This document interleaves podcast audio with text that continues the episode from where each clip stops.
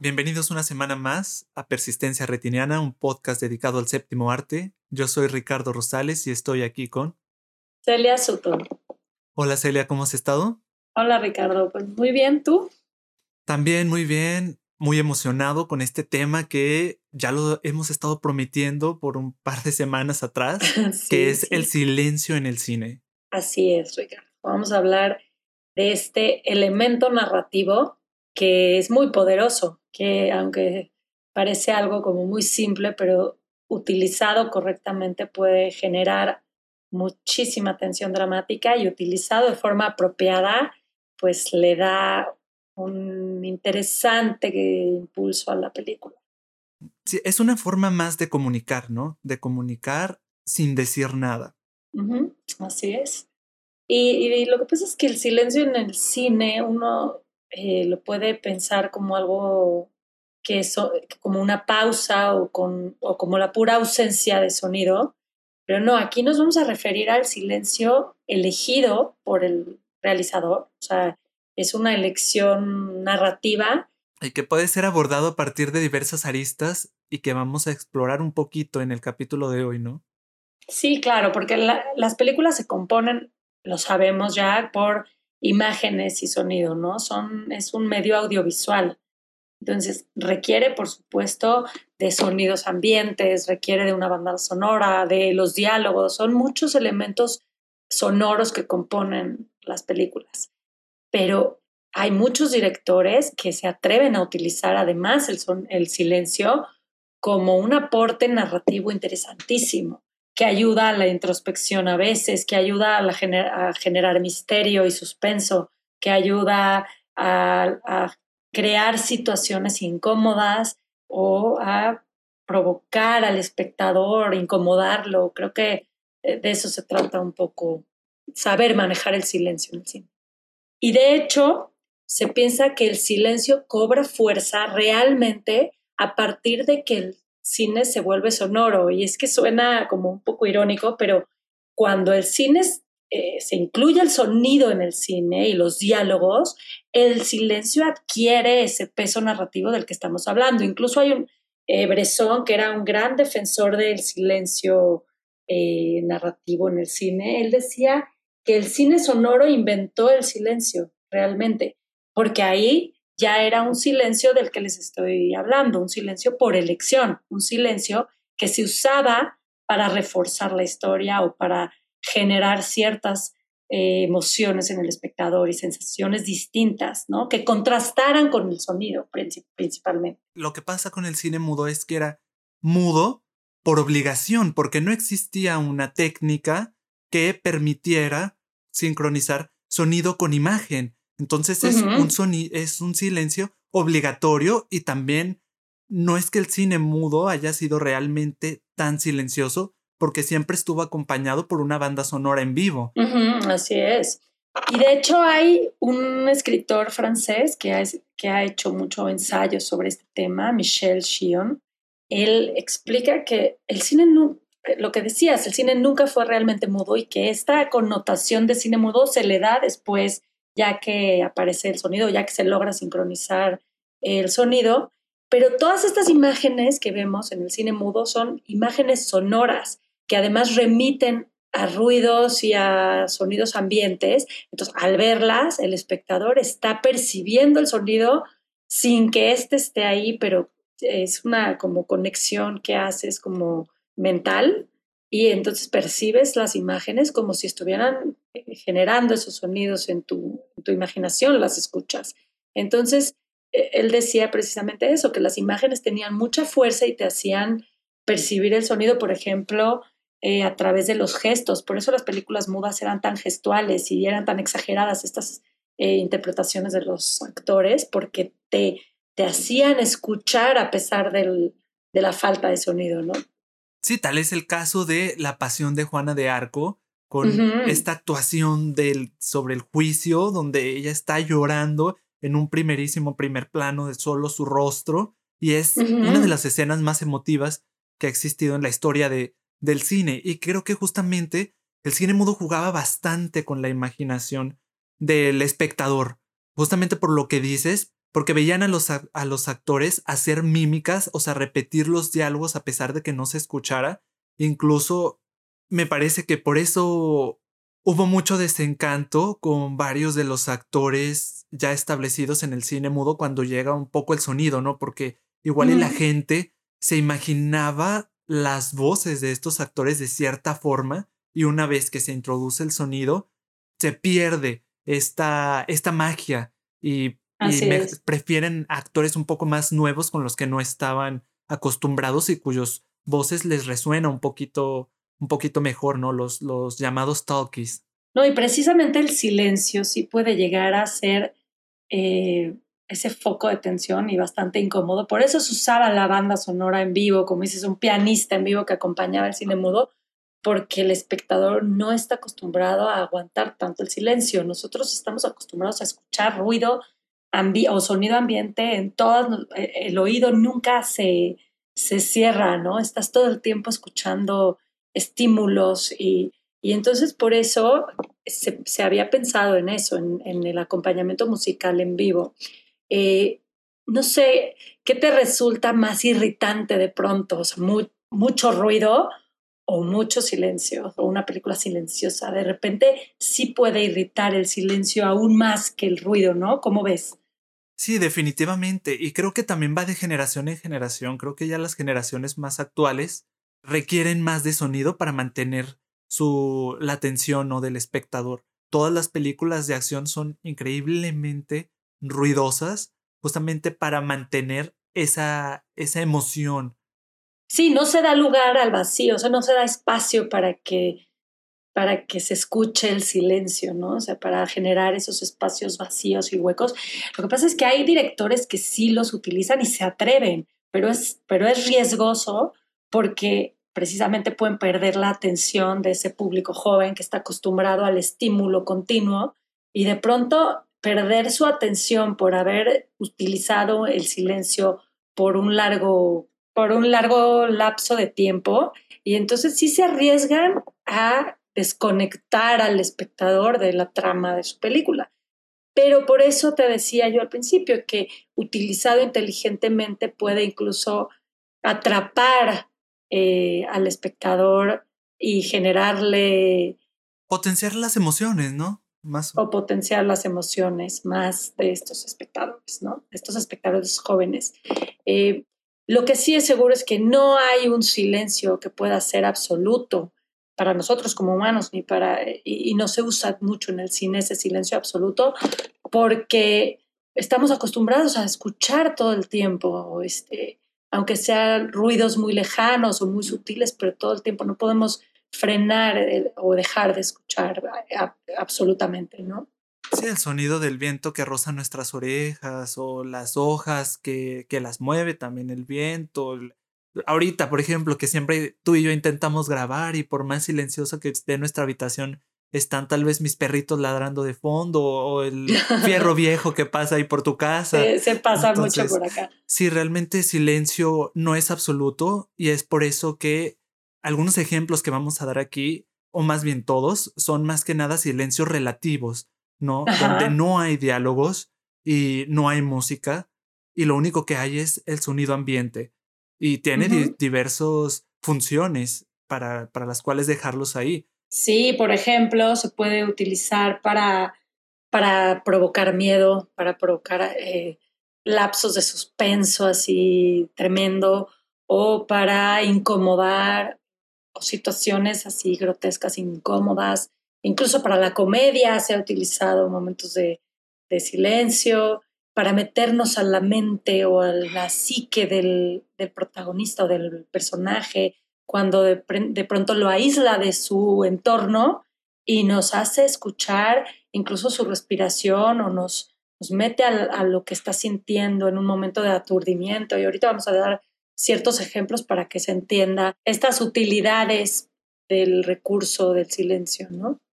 Y justamente ahorita que hablábamos del, del cine sonoro, hubo uno de los directores que mejor aceptó esta transición probablemente haya sido Hitchcock, ¿no? claro.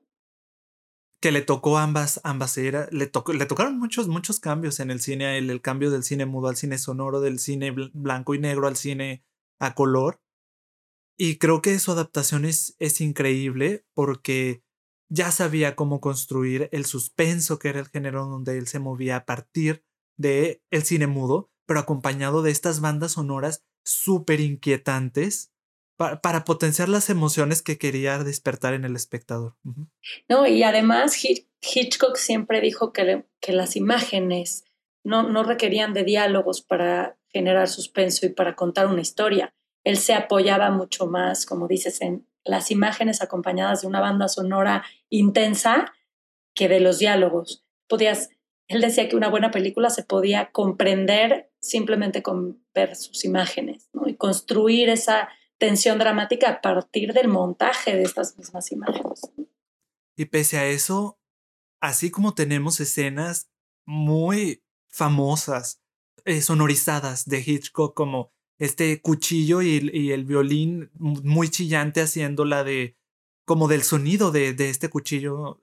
También tenemos momentos de silencios muy representativos y muy brillantes también, como en Saboteur, por ejemplo, en esta escena final donde el protagonista se enfrenta con su enemigo y durante toda la película Hitchcock ha estado aprovechando este sonido inquietante, esta banda sonora inquietante y justamente en el momento más clave corta completamente el sonido, salvo los sonidos ambiente o por ejemplo la ropa que se rasga, porque es, es un momento clave en esta escena donde el protagonista está en la decisión de salvar o no ayudar a preservar o no la vida de su enemigo, que lo metió en un montón de problemas.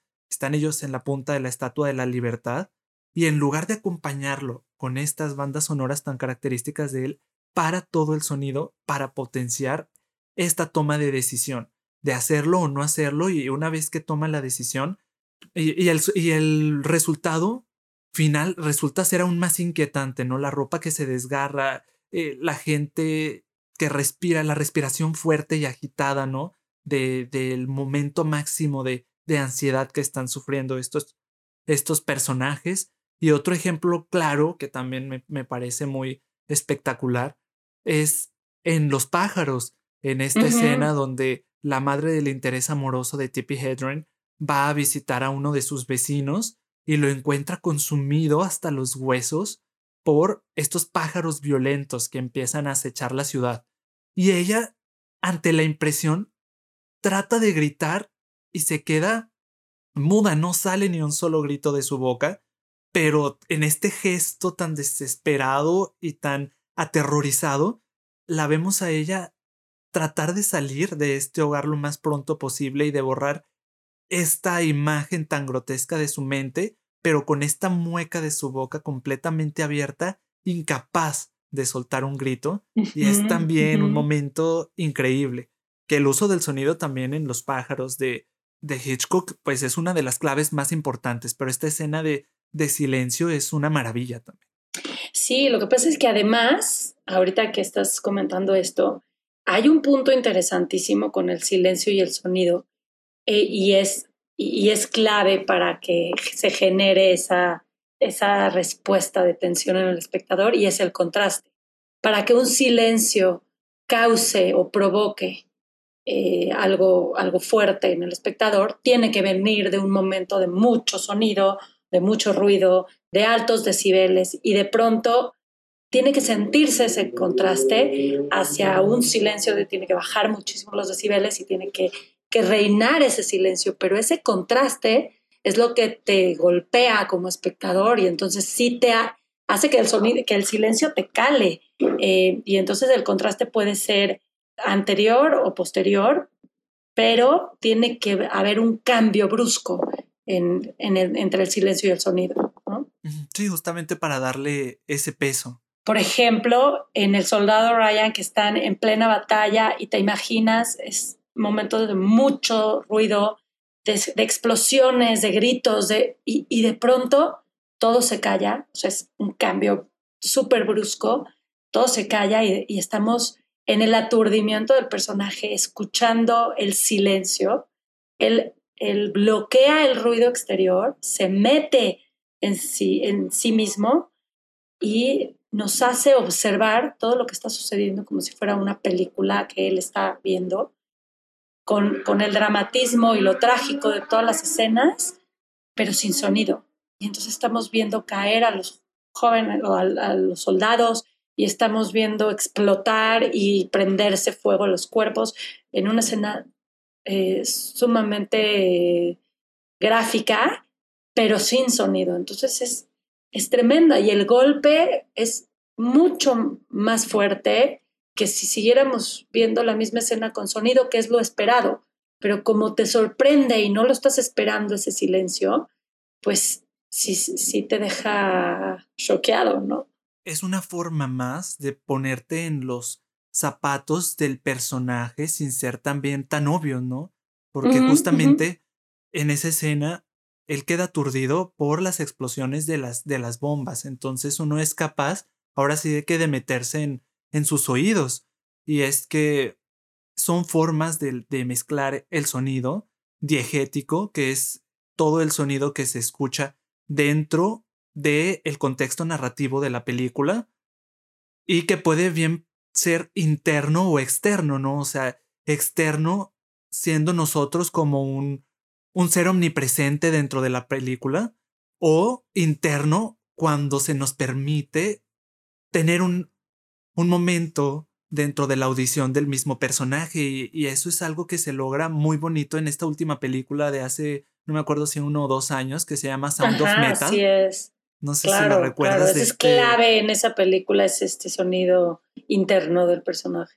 estos cambios de punto de vista y como mencionas tú, los contrastes, los saltos de contraste de este joven que es un, un baterista de un grupo de rock donde, o sea, siempre hay un sonido tan intenso que justamente es estos decibeles tan, tan altísimos los, los que le echaron a, a, perder su audición y lo vamos, vamos explorando él su transición de ser un, una persona totalmente dedicada a la música y al sonido a ser una persona que es incapaz de escuchar nada.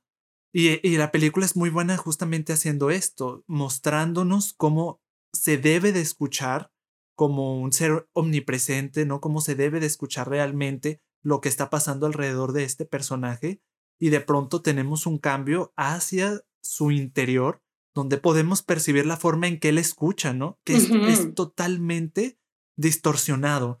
Y hace algo muy bonito todavía, que es que dentro, porque juega un, es un personaje más el sonido en esta película, es súper clave, porque hay un momento en el que él decide tomar una decisión que le traerá sus propias consecuencias, que es realizarse esta operación de cóclea y también se nos permite tener un vistazo de cómo escuchan las personas sordas con un trasplante de cóclea que él pensaba que le iba a resolver la vida y resulta que no se acerca ni poquito a antes de, de, de haber padecido la sordera y es es una de las escenas más desgarradoras. No sé si te parece justo cuando él obtiene su trasplante de, cóclea y este sonido robótico es pesadísimo, pesadísimo y le destruye todas las ilusiones. Incluso de, de, momento decide hasta apagarlo y dejar de escuchar, prefiere estar en un completo silencio y nos hace a nosotros participar de ese silencio. Y entonces otra vez el silencio como recurso narrativo y otra vez eh, envolviendo al espectador, ¿no? Eh, eh, sí, eh, esos momentos en que se corta con el sonido ambiental para introducirnos en la mente del personaje o en la psique del personaje son muy poderosos, ¿no? Por ejemplo, eh, en la película Toro Salvaje, cuando Robert De Niro está en, en la pelea de boxeo final y está tan golpeado que también se aturde tanto que deja de oír todo, todo el sonido ambiente, y de pronto lo único que escucha es como su propia respiración y no se da cuenta que ahí viene el golpe directo a la cara, ¿no? Entonces es, es el, el silencio manejado ingeniosamente por Scorsese, ¿no? También hay momentos muy interesantes en sus películas y, y en su manejo del silencio. Y hay películas también que por su contexto narrativo están obligadas a cursar con muchísimo silencio, ¿no? Sound of Metal es un, eh, es un, ejemplo, por claro porque nos introduce a escenas muy largas donde lo único que se puede percibir es el roce, ¿no? El roce de, de las manos, el roce de la ropa, con cuando él asiste a esta escuela para sordomudos para aprender a hablar con, con señas, o los objetos que mueven, que mueven ellos en silencio. Pero, por ejemplo, hay otra película que a mí me gusta mucho que se llama Rififi entre los hombres, una película francesa, que es una haste movie, que es otro de, los géneros que más suele cursar con momentos de silencio para aumentar la tensión. Y se trata de, de un grupo de individuos que se quiere juntar para robar una joyería. Entonces, toda esta escena del atraco, que más o menos durará entre unos 20-30 minutos, tiene que ser en absoluto silencio para evitar que la policía los, los atrape. Entonces los, los vemos a ellos, pero sufriendo y sudando literalmente la gota gorda para evitar hacer cualquier tipo de sonido en lo que van atravesando los muros para llegar hasta la caja fuerte y es, es una forma de extender la tensión y casi todas estas películas de, de haste movie, de atracos, cursan con al menos un momento de silencio justamente para aumentar la tensión narrativa. Y sabes que ahorita que hablabas de sordomudos, me viene a la mente una película que me tocó ver en Morelia hace algunos años, que se llama La Tribu, The Tribe. No sé si la viste, es una película ucraniana que es eh, verdaderamente cruda. Sí, bueno, a mí me dejó muy mal esa película, pero es una película que transcurre en completo silencio. Solamente está el sonido ambiente, pero no hay diálogos para nada porque todo sucede en una escuela de sordomudos en Ucrania. Y, esta, condición los hace eh, vivir en un entorno de muchísima violencia y que además al no tener o no este sentido de, del oído los deja muy vulnerables, no les permite estar alertas para poderse defender de todas las agresiones del bullying, de los abusos, de los acosos que están sucediendo en este colegio sin que una autoridad esté al pendiente de, lo que sucede, ¿no? Y entonces hay momentos en que los mismos profesores prostituyen a las niñas, hay momentos de muchísima violencia entre los compañeros, todo lo estamos viendo nosotros, todas las conversaciones son enseñas, pero nosotros no escuchamos ni una sola palabra en toda la película, entonces es, es una película que incomoda mucho al espectador y que angustia mucho. Creo que toda la sensación del espectador en la película es de angustia constante, ¿no? De, qué va a suceder, de, ver escenas realmente violentas y pues sí, toda la película transcurre en silencio, el silencio usado como un generador de estrés y de angustia, totalmente.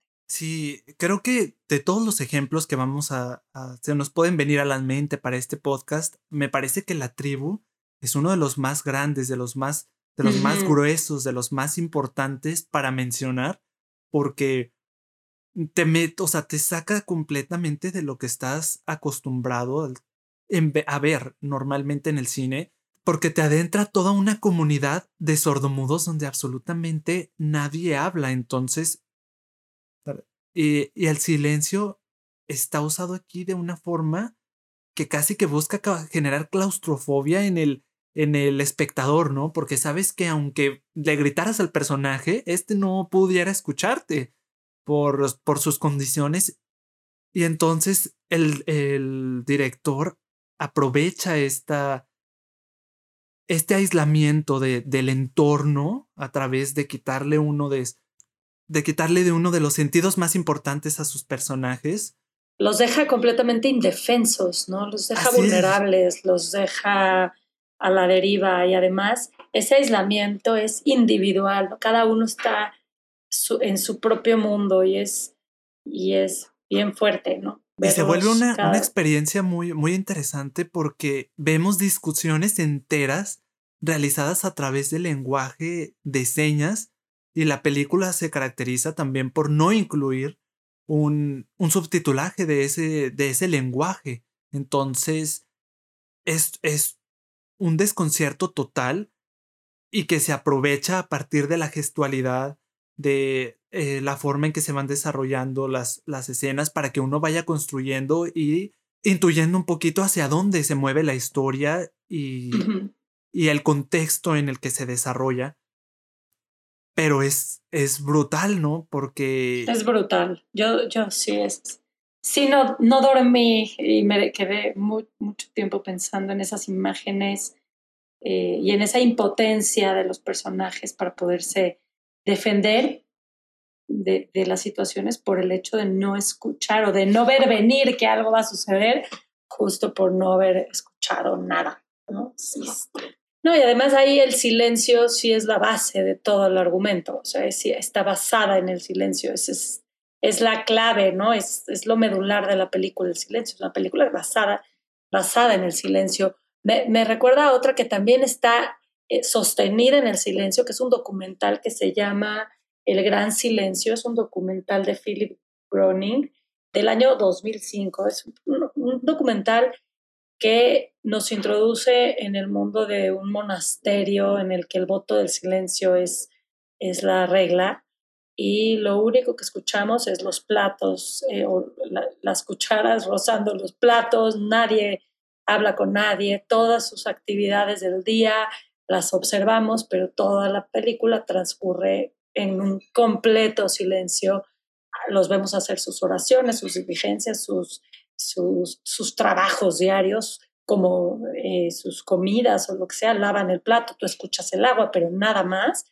Y es una, eh, dura casi tres horas en un completo silencio. Entonces, el ejercicio de esa película es, eh, otra vez, lo medular, está, está sustentada en el silencio principalmente, ¿no? Y es una forma también para romper con las convenciones del documental, ¿no? Que generalmente o en su mayoría se suelen grabar a través de entrevistas con las con cabezas parlantes y, y no lo pueden hacer en este en este documental. Y aquí seguimos a los personajes, pero la observación es la que nos va a dar la información acerca de ellos, no lo que ellos platiquen sobre su, su experiencia. Tienes razón. Y guardando las distancias con estas dos películas y ya adentrándonos un poquito al cine comercial y siguiendo esta línea también de películas que por su narrativa, contexto narrativo, están obligadas a eh, presentarnos el silencio como un eje fundamental. Está esta película de A Quiet Place de John Krasinski, que nos presenta esta historia de unos extraterrestres que invadieron la Tierra y que son ciegos, pero tienen esta capacidad ultrasónica de detectar los sonidos y así es como detectan a, a sus víctimas para, para sobrevivir y entonces la humanidad entera tiene que estar en perpetuo silencio para poder sobrevivir a esta, a esta invasión de, de estos, no sé si son una especie de monstruos o alienígenas. Y se construye también todo este suspenso alrededor de, de la trama. No sé si la viste, Celia, pero hay una escena horrible donde Emily Blunt es una de las protagonistas que está embarazada y va a tener a su hijo y son unos dolores terribles, ¿no? De contracción y que ella se tiene que aguantar. Hacer ningún sonido. Y entonces igualmente hay, un, hay una potencia del sonido ambiente y también del, del sonido, no, estas anécdotas súper, súper eh, frecuentes de que uno se despierta a la medianoche tratando de no despertar a nadie y hace un pequeño sonido que pareciera escucharse a kilómetros de distancia y justamente lo hace en esta película también. Cualquier pequeño sonido que ellos realicen, que los pies moviéndose en el piso de madera y la madera rechinando, son sonidos que se potencializan para generar ese estrés de ser escuchados por, por el depredador. Sí, por supuesto, también es una película que está sustentada en el silencio, por supuesto, ¿no? Y ahí está utilizado con ese fin de de crear miedo, suspenso en el espectador. Y es el silencio es muy poderoso en las películas de, de suspenso. Ahora, nadie hace mejor silencio. Habrá gente que podrá debatirlo, pero nadie hace mejor silencio que aquellos que realizan películas contemplativas. O sea, nos, nos muestran escenas enteras, larguísimas, donde lo único que podemos hacer es estar ahí con el personaje, acompañándolo en cualquier situación que se enfrente, ¿no? A mí me gusta muchísimo esta película mexicana de Carlos Reigadas que me parece también debatible, la única de sus películas que es realmente buena, que es Luz Silenciosa, que nos introduce a este, a este mundo menonita que es, bueno, no sé, no sé, ¿verdad? También es debatible esto que voy a decir, pero que es totalmente ajeno a lo que solemos ver día a día, ¿no? estas comunidades que viven aisladas de todas eh, las zonas urbanas y viven a través de su propio sostén. Y nos introduce en esta historia también de, de total fantasía o surrealismo, misticismo, se puede decir. Y es que su nombre, a mí me parece que su nombre de esta película lo hace, o sea, la describe por completo, porque junta la estética, o sea, la luz, la estética, la puesta en cámara, con una mezcla de sonido increíble. A mí todavía hasta el momento me siguen persiguiendo y me siguen encantando estas escenas del inicio y del final, que es un time lapse de, del amanecer, no amanecer. Y son, escuchamos los sonidos totales de, de la naturaleza, de la naturaleza en Chihuahua, de una comunidad menonita, donde el único sonido tal vez son los grillos y el viento que pasa. Y también tiene esta escena impresionante de esta ceremonia mortuaria donde están un grupo de mujeres eh, parando un cadáver, pero lo único que escuchamos es el roce de la tela y el agua con la que la están, están limpiando este, este cuerpo sin vida sobre la piel. Y es, es increíble, o sea, es, un, es una película que no precisa de los diálogos para, para funcionar. Para emocionar. no, y, para funcionar en general, porque de hecho no es que tenga incluso la película mucho sentido y creo que se aprovecha de eso para ser silenciosa y salirse con la suya. No, y qué, qué interesante esto que comentas, porque entre más silenciosa sea una película, más se potencializan los pequeños sonidos ambiente, como a lo mejor los grillos o las abejas, o a lo mejor una mosca pasando, o la, la tela o la respiración. Todo, todos esos sonidos ambiente adquieren un peso súper importante en estas películas, entre más silenciosas sean, ¿no? Me, eh, justo me, me, recordaste en este tipo de películas muy contemplativas y muy silenciosas. Hace poco mencionábamos Memoria de Apichapón, que claro, todo el sonido ambiente de, los, de las hojas de los árboles y de la, de la vegetación moviéndose por el viento, pues tiene, tiene hay, hay, momentos muy silenciosos en que lo único que se escucha es eso y eso adquiere un, una relevancia porque eso llena toda la pantalla y llena toda la sala de ese sonido ambiente eh, mientras tú estás observando las imágenes en silencio, no hay diálogos, no hay no hay voz humana y entonces estás solamente concentrado en el sonido de la naturaleza y, y llega a ser como muy intenso porque es lo único que se escucha por mucho tiempo. Entonces es casi como una meditación este, eh, a través de la película, ¿no? Eh, creo que los directores pueden utilizar el silencio con muchísimas intenciones diferentes. Cada director puede darle una connotación y una intención distinta de acuerdo al género o de acuerdo a lo que busca provocar con su película. Y eso es lo más interesante, ¿no? Ver cómo esos directores tienen esa habilidad para utilizar el silencio con diferentes motivaciones o intenciones, ¿no? Un poco lo que decías, para generar suspenso, para generar estos momentos de contemplación y de introspección, para mostrar aturdimiento, para mostrar emociones. Yo, por ejemplo, también me, me, gusta mucho una película de 1952 que se llama El Globo Rojo, que pueden ver en YouTube. Es un mediometraje bellísimo eh, de Albert Lamoris. Es un niño que encuentra un globo rojo, es en una, en una estética con unos tonos muy deslavados, no llega a ser blanco y negro, pero los colores son muy, muy deslavados y acompañamos a este niño jugando con el globo toda la película, el globo sí está en un rojo muy, muy brillante, que hace contraste con lo deslavado de del resto de los colores. Pero es una película súper tierna. El niño camina con su globo, juega con él, lo lleva a la escuela y hace un vínculo muy estrecho con este globo que además lo espera mientras va a la escuela y nos y luego lo vuelve a alcanzar y el globo si lo suelta no se va, no se aleja de él, lo persigue. Eh, y luego vemos un grupo de niños que se lo quiere quitar. Casi no hay diálogos en toda la película. Es acompañado de pronto con música, con una banda sonora que sí está acompañando la acción, pero la película se entiende perfectamente sin diálogos.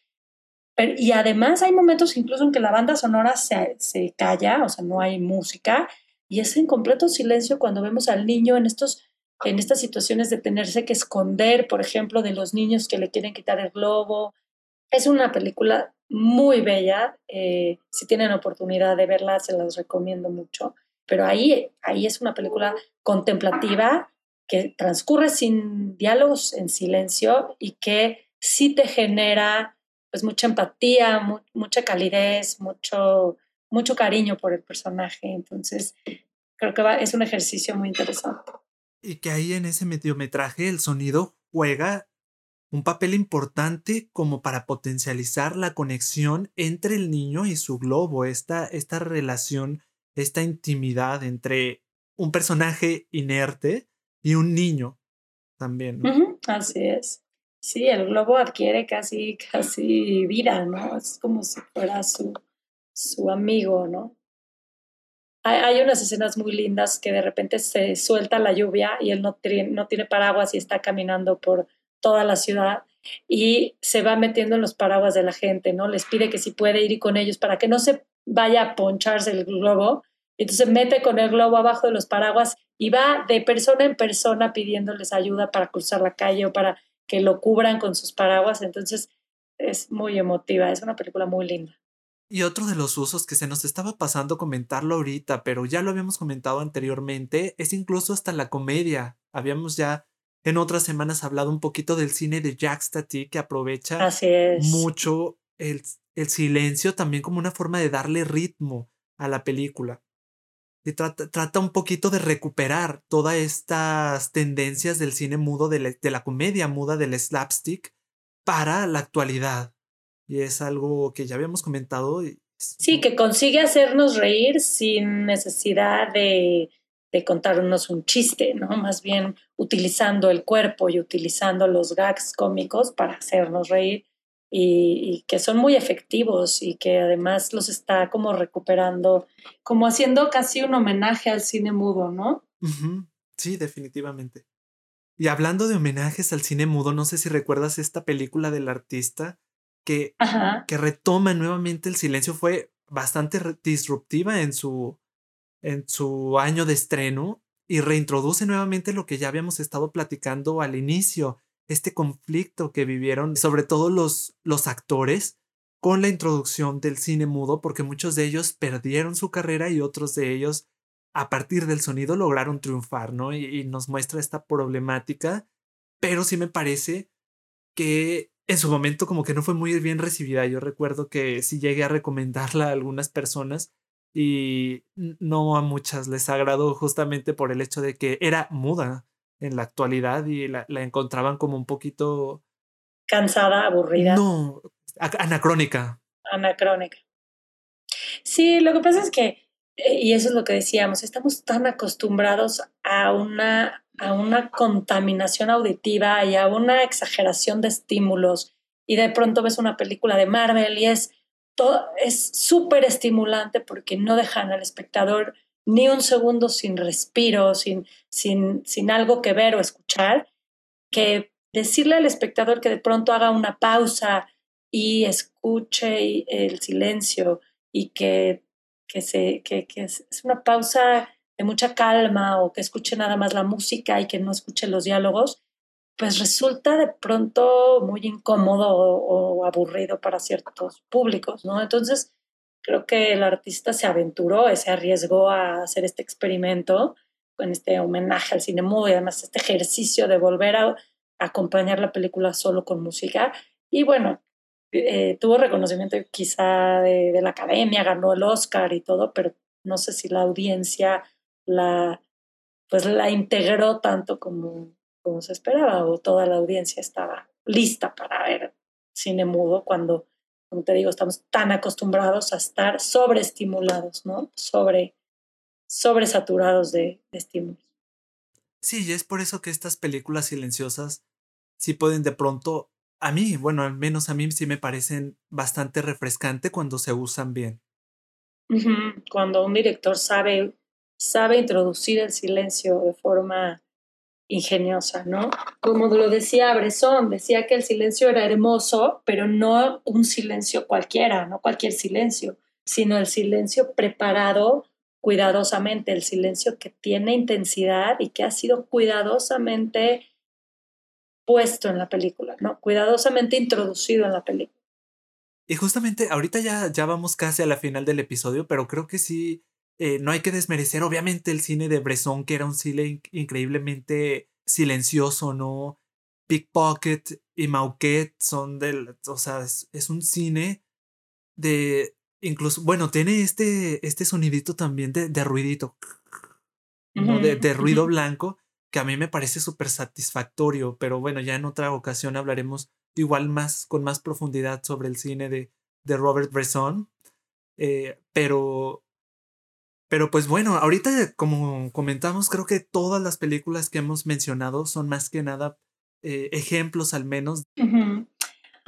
Me parece que hay una película, hay una película de Godard que se llama Banda Aparte, que tiene justo una escena en la que están comentando algo sobre el silencio, que eh, de guardar silencio, si pudieran guardar silencio unos minutos, y cuentan a tres, uno, dos, tres, y Godard lo que hace es quitar el, el sonido de toda la película.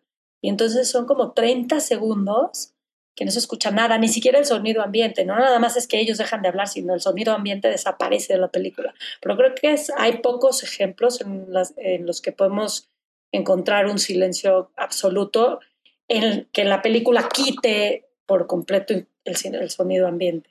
Sí, como que es aún más inquietante, ¿no? Porque como decíamos, nosotros a pesar de que estemos en la habitación más silenciosa posible, siempre hay un ruido de fondo entonces para el espectador es aún más inquietante no escuchar absolutamente nada y también puede ser como percibido tal vez como una falla técnica, ¿no? Y, puede ser demasiado desconcertante. Pero bueno, si ustedes, no sé, eh, que nos están escuchando, recuerdan alguna, alguna escena de una película que curse con un silencio absoluto, pero si ustedes recuerdan alguna película que curse justamente con una escena de silencio absoluto, les vamos a dejar aquí mismo en el podcast una encuesta para que nos la escriban y nosotros podamos revisarla y verla porque a mí sí me interesa bastante cómo es que abordan algunos directores. Ahorita yo ya me voy con la que me dijiste de Godard, que la verdad no la he visto, pero sin duda la voy a tener que ver. Entonces, ¿qué te parece si vamos cerrando, Celia? Y sería todo por la semana de hoy. Pues sí, yo creo que sí, abarcamos, es un tema muy amplio y no da mucho tiempo de seguir poniendo ejemplos, pero hay, hay muchísimos que seguro se nos quedaron fuera, pero va a ser muy interesante escucharlos a ustedes o, eh, o, leer sus respuestas y nos va a enriquecer el tema muchísimo. ¿Y de qué vamos a estar hablando la próxima semana entonces, Elia? La próxima semana vamos a hacer las recomendaciones del mes de marzo para que tengan material para ver durante ese mes en las distintas plataformas o ya sea en el cine o en sus páginas de internet favoritas. A mid me parece perfecto. ¿Dónde te podemos encontrar? Bueno, me pueden leer en Revista Purgante o en El Espectador Imaginario. Estoy en Twitter como arroba Celsut y en Instagram como arroba Celisut. ¿A ti, Ricardo? A mí me pueden encontrar en YouTube y Letterboxd como To Catch a Film y en Instagram como TheRicky.com. Y pues entonces nos vemos la próxima semana. Hasta la próxima.